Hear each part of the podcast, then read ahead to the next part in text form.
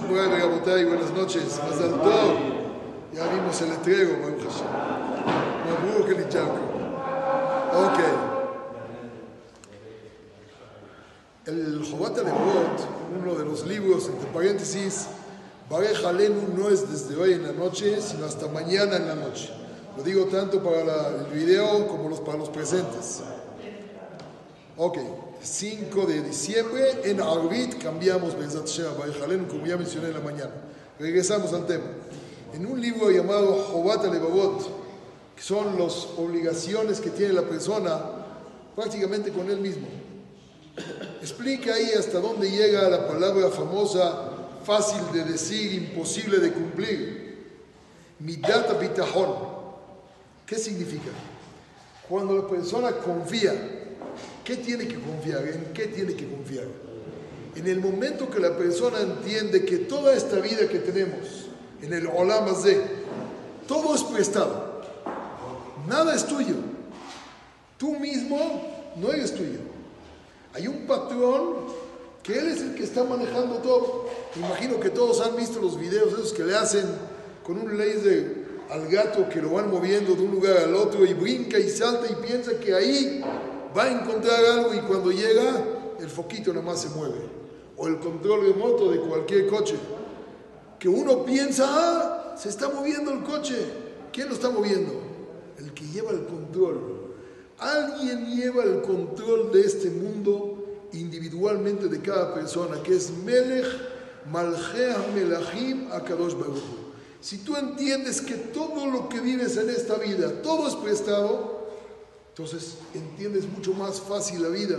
¿Por qué te tienes que enojar con quién? ¿Quién te debe? ¿Quién no te hizo? ¿Quién sí te hizo? No es ni él, ni él, ni él. Hay un Melech Malchea Melachim Akadosh Baruch Hu.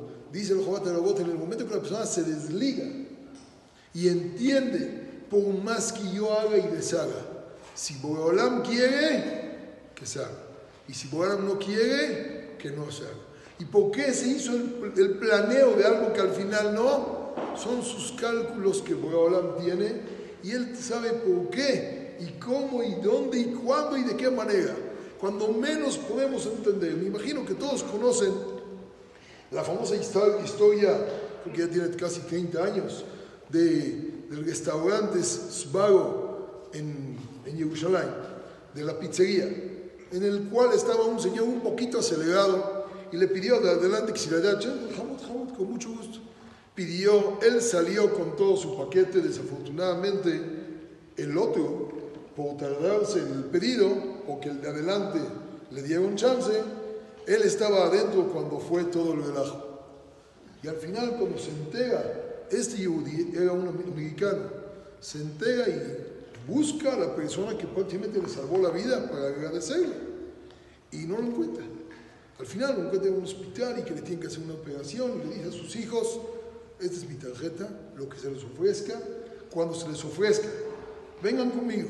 ¿Todo? Dicho y hecho, los doctores en Israel le dijeron, nosotros en la tecnología israelí hasta aquí llegamos. ¿Necesitas una operación en Estados Unidos? Es la única forma de poder salvar el pie. No, no hay problema, le hablamos. Le hablaron, dijo, con mucho gusto, por supuesto.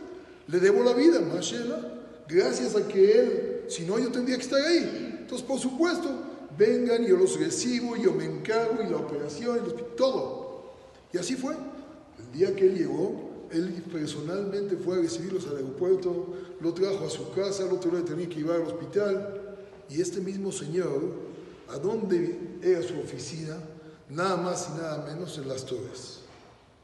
Y ese día, por llevarlo al doctor, por segunda vez le salva la vida a este yudí. Por segunda.